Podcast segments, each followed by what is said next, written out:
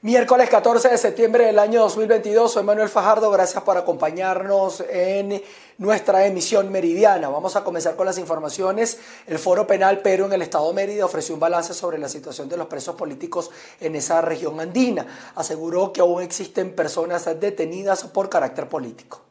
Amigos de BPI TV, los representantes del Foro Penal en el Estado Mérida han ofrecido declaraciones sobre la situación de los presos políticos en este estado de la región andina del país. Vamos a escuchar parte de las declaraciones.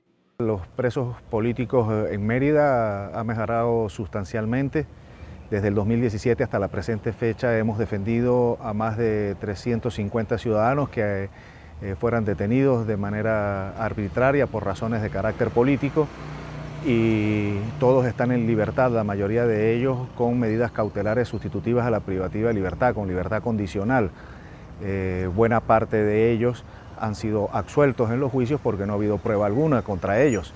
Actualmente eh, estamos enfrentando dos procesos judiciales con eh, dos jóvenes de la población de Santa Cruz de Mora, del municipio Antonio Pinto Salinas, del estado Mérida y en esos dos procesos judiciales se les está juzgando por resistencia a la autoridad en una causa y por eh, obstrucción a la vía pública en otra causa. Estos dos procesos penales están en la fase intermedia del proceso penal en eh, audiencia preliminar que estamos esperando que eh, se celebre en el mes de septiembre y en donde vamos a demostrar eh, una vez más que estas personas fueron detenidas. Es parte de la situación que hasta los momentos se mantiene con respecto a los presos políticos del Estado de Mérida. De igual manera, la organización aseguró que se va a mantener exigiendo las medidas de justicia necesarias para estos presos políticos. Desde el Estado de Mérida, José Gregorio Rojas, BPI TV. Les cuento que la administración de Nicolás Maduro será garante del proceso de paz entre el gobierno colombiano y el Ejército de Liberación Nacional.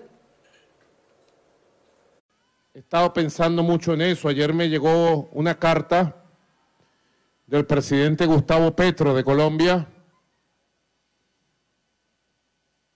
proponiendo que Venezuela acepte el carácter de convertirse en garante de las negociaciones y de los acuerdos de paz del gobierno colombiano con la guerrilla del ELN.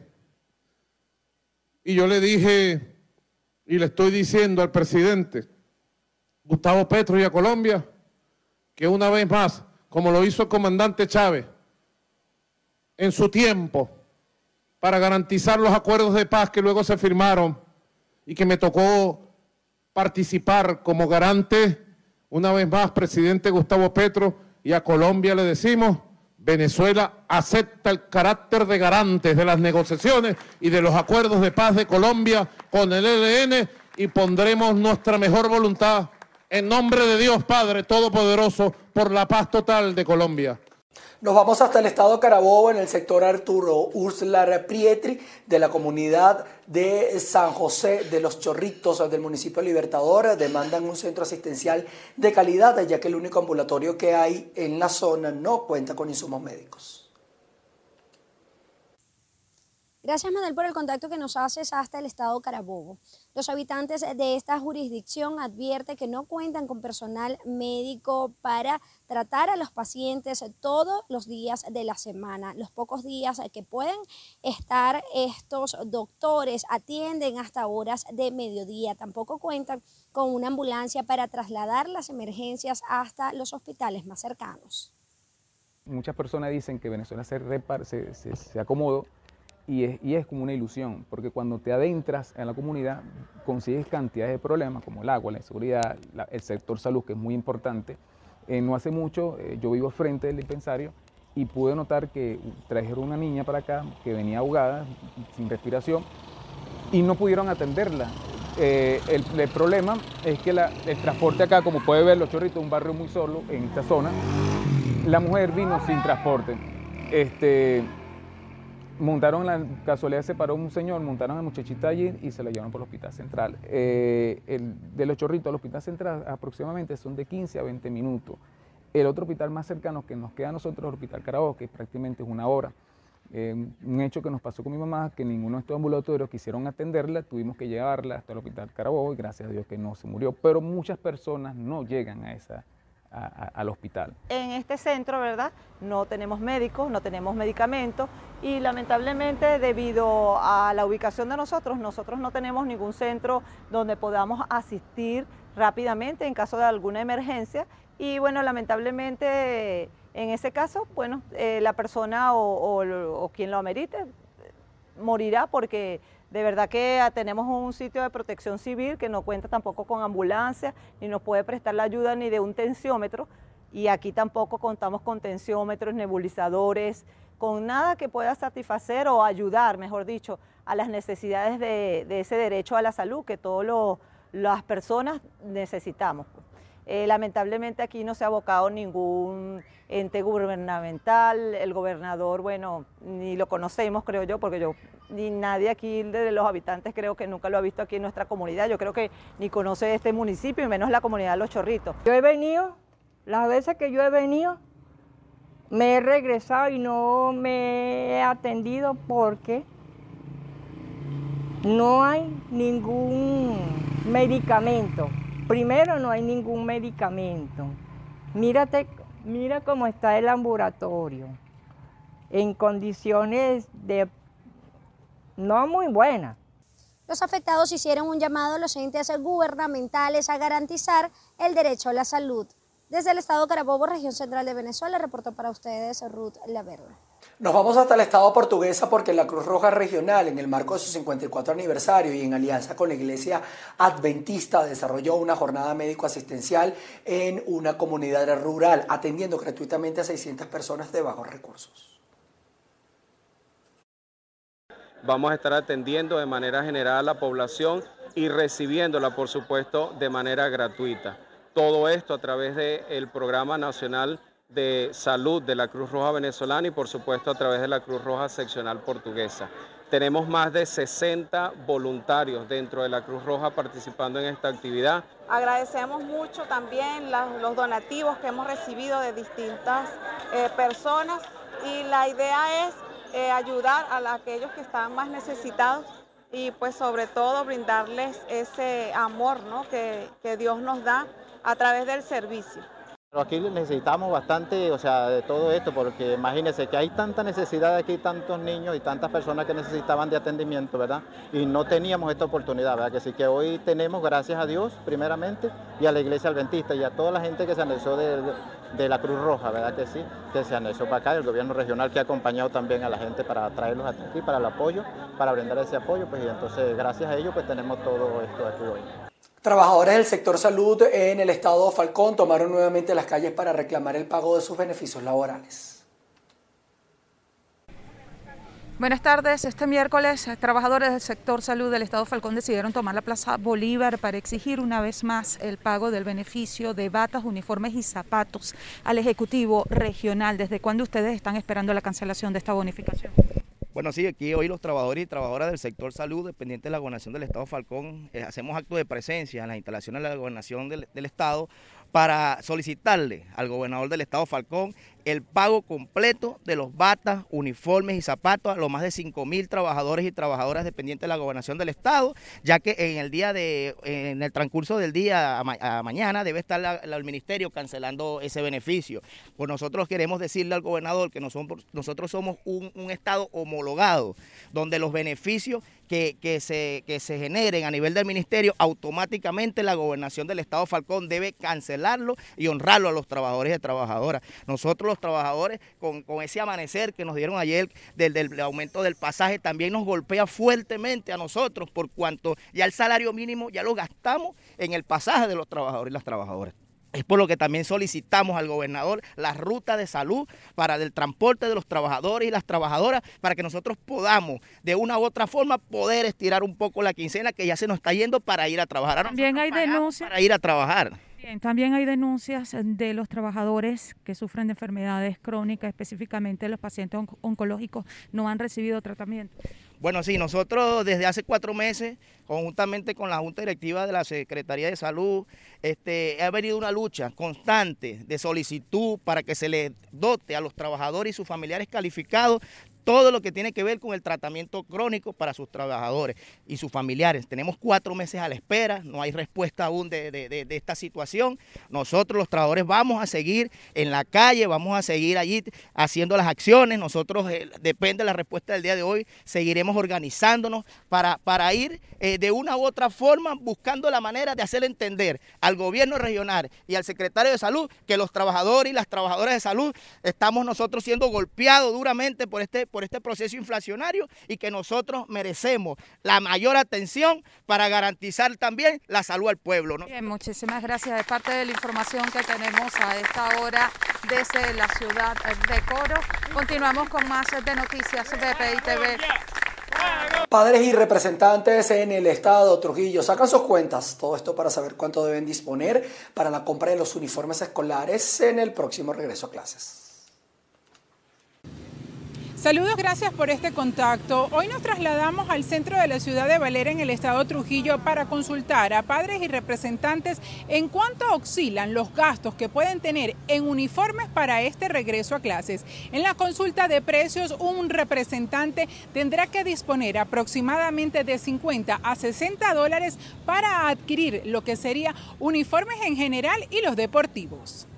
Zapatos, tan caros o menos los precios oscilan? 25 dólares, 35. ¿Cuánto es el presupuesto que usted tiene que tener para uno de sus hijos aproximadamente? Solo. Ay, no. Como. No, más de 100 dólares. Está demasiado exuberante el, los precios. Ahorita vengo a comprarle unas botas escolares a la niña. A ver, a caminar qué edad la tiene? Este, ¿Qué va a cursar? ¿Kinder, primaria? No, ella kinder y el varón sexto grado. ¿Cuántos gastos tiene en su casa para niños? Dos. No he visto precios de uniforme. Sí veo que hay mucha promoción, pero en sí no los he visto. ¿Sus hijos están en qué edades? ¿Cuántos tiene que comprar? Ya mis hijas están grandes ya. Tengo son nietos. Los comercios y tiendas tienen ahora el sistema de apartado para poder brindar mayor facilidad a sus clientes para que puedan adquirir lo que son los uniformes para este regreso a clases. Algunos padres siguen consultando precios y realizando lo que serían sus costos para disponer de estas compras. Es la información que tenemos desde el estado Trujillo, les reportó Mayra Linares. En el estado Lara, como regalo a la ciudad de Barquisimeto por el aniversario 470, la alcaldía del municipio de Ribaren encabezó la colocación de más de 400 toneladas de asfalto a las calles de la capital musical de Venezuela. Hola Manuel, muy buenas tardes. Hoy Barquisimeto cumple 470 años de su fundación y la alcaldía del municipio Iribarren lo celebra con la colocación de más de 400 mil toneladas de asfalto. Esto como parte de los regalos que ofrece el Ejecutivo Municipal a la ciudad crepuscular de Venezuela. Iniciando una inversión de 135 mil dólares o 1.100.000 bolívares para comenzar este plan. Insisto, eso estaba, esta es la primera etapa, estaba destinado para eh, invertirlo en la feria, bueno, hemos decidido darle también eh, un impacto social en este mes de la ciudad y vamos a estar trabajando desde la calle 42 hasta eh, la calle 8. Vamos a, abordar la parroquia Catedral y Concepción en esta primera etapa, las carreras 16, 17, 18, 19, vamos a trabajar en la Venezuela, en la Libertador. Bueno, porque como lo he dicho, eh, vamos a tener una feria eh, que estoy seguro van a cumplir con las expectativas del pueblo, pero bueno, va a estar ajustada al presupuesto y sobre todo, insisto, para atender las necesidades colectivas que se presentan. Y esto es un anhelo que nos ha solicitado gran parte de la comunidad y es por eso que hoy estamos haciendo esta inversión. Eso no significa, bueno, que la feria va a ser de menos calidad, no, sino que hemos priorizado. El gobierno municipal también destacó que se va a retomar luego de dos años la realización de la feria de Barquisimeto con la tradicional cartelera musical. Sin embargo, el alcalde Luis Jonás Reyes destacó que el presupuesto para los artistas es limitado, puesto que el dinero se va a utilizar para la dotación de insumos del Hospital Central Universitario Antonio María Pineda y la colocación de luminarias en calles y avenidas. Desde Barquisimeto, en el estado Lara, reportó para ustedes Andreina Ramos. Nos vamos hasta Inglaterra, donde continúan los actos fúnebres de la reina Isabel II. El féretro con los restos de la monarca se trasladó en una procesión desde el Palacio de Buckingham hasta el eh, Westminster Hall, donde permanecerá hasta el día de su funeral el próximo día lunes. El ataúd fue transportado en un carruaje de armas en el féretro cubierto también con el estandarte real está adornado con la corona del Estado imperial sobre un cojín de terciopelo morado. Es también una corona de flores blancas. En la procesión participaron los miembros de la familia real y miles de ciudadanos también quienes esperan velar a la reina Isabel II. Nos venimos a Colombia porque la Defensoría del Pueblo pide a los grupos armados aprovechar la oportunidad para iniciar los diálogos de paz y reveló que en los primeros ocho meses de este año fueron asesinados unos 136 líderes sociales. Hoy fue enviado a la cárcel el homicida de una lideresa. Los departamentos con mayor número de homicidios de líderes sociales en lo que va del año 2022 son Nariño con 21, Cauca con 19 y Antioquia con 15. Putumayo con 12, Arauca con 9, Valle del Cauca con 9 casos, Bolívar con 8, Tolima con seis casos, Caquetá con cinco, Norte de Santander con cuatro casos, Cesar con cuatro, Chocó con tres, Meta con tres. El defensor del pueblo definió el actual momento como histórico para dialogar con los grupos armados, por lo que les pidió disposición para iniciar negociaciones. Necesitamos una clara voluntad de paz de todos los actores armados. En este escenario, el mejor gesto de paz que podrían hacer los grupos armados ilegales es ponerle fin a los asesinatos de quienes ejercen el liderazgo y defienden los derechos humanos en las comunidades. Finalmente, hago un llamado a toda la institucionalidad del Estado para sumar esfuerzos y garantizar la integridad y la vida de los líderes sociales y las personas defensoras de derechos humanos para que de manera libre y segura sigan ejerciendo la representación de sus comunidades. Entre tanto, hoy fueron enviados a la cárcel dos de los presuntos responsables del homicidio de la líder social de Puerto Gaitán, departamento del Meta, Luz Marina Arteaga Henao. La decisión cobija a Hernando Melo Tobar, alias Negrura, y a Jaumer Fernando Piraván Barrios. De acuerdo con la investigación, la mujer habría desaparecido el 12 de enero y cinco días después fue encontrada sin vida en inmediaciones del río Meta en el municipio de Orocué, en el departamento de Casanare. Los procesados fueron imputados como presuntos responsables de los delitos de homicidio agravado y tortura agravada. Según las cifras de la Defensoría del Pueblo, son 27 casos más comparados con el mismo periodo del año pasado. En Bogotá, Miguel Cardosa, BPI TV. Nos vamos a México, donde estudiantes y familiares protestaron a las afueras de una zona militar en el sur del país por el octavo año de conmemoración de la desaparición de los 43 jóvenes de Ayotzinapa. Estudiantes mexicanos vandalizaron el exterior de la zona militar 35 en Chilpancingo, capital del sureño estado de Guerrero, en el segundo día de protestas por el octavo aniversario de la desaparición de los 43 jóvenes de Ayotzinapa. Los padres de familia de los 43 desaparecidos encabezaron un mitin en el exterior de las instalaciones militares, acompañados por activistas aglutinados en la Federación de Estudiantes Campesinos y Socialistas de México, quienes denunciaron que los soldados son responsables de la desaparición. Mientras decían sus discursos, los jóvenes, algunos de ellos encapuchados, retiraron la barricada y ponchallantas que hay en los accesos principales y efectuaron pintas. Al finalizar el mitin, los padres se retiraron hacia los autobuses de empresas privadas que transportan a los manifestantes y luego de ello los jóvenes comenzaron a lanzar petardos contra la fachada y al interior del cuartel. La polémica sobre la desaparición de los 43 jóvenes de Ayotzinapa, ocurrida el 26 de septiembre de 2014 en el estado de Guerrero, se ha reavivado tras el informe que presentó el 18 de agosto la Comisión para la Verdad, que concluye que fue un crimen de Estado y que no hay indicios de que estén vivos el presidente Andrés Manuel López Obrador ha prometido resolver el crimen y que no habrá impunidad, pero los familiares aún exigen presentarlos con vida y activistas han acusado a las autoridades de encubrir la participación del ejército. Papa Francisco hizo un llamado a que no nunca, nunca se justifique la violencia durante el séptimo Congreso de Líderes de Religiones Mundiales y Tradicionales celebrado este en Kazajistán.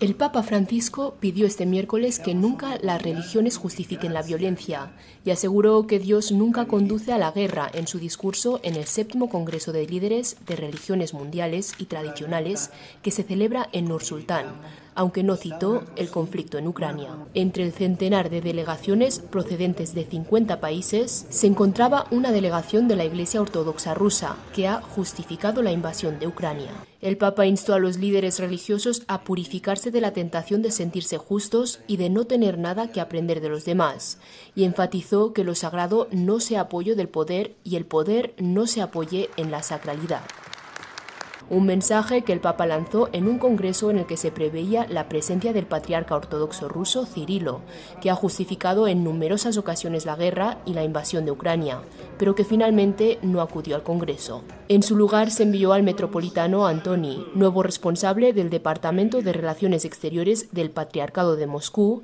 quien leyó un mensaje de Cirilo. Tras la primera sesión del Congreso, el pontífice se reunió en privado con algunos de los líderes religiosos presentes, como el gran imán de Al-Azhar de Egipto, el gran muftí de Kazajistán, el rabino principal sefardí de Israel y el alto representante de la Alianza para las Civilizaciones, Miguel Ángel Moratinos. Aunque no fue Cirilo, Francisco sí que se reunió con Antoni, aunque no se informó sobre el contenido de la reunión.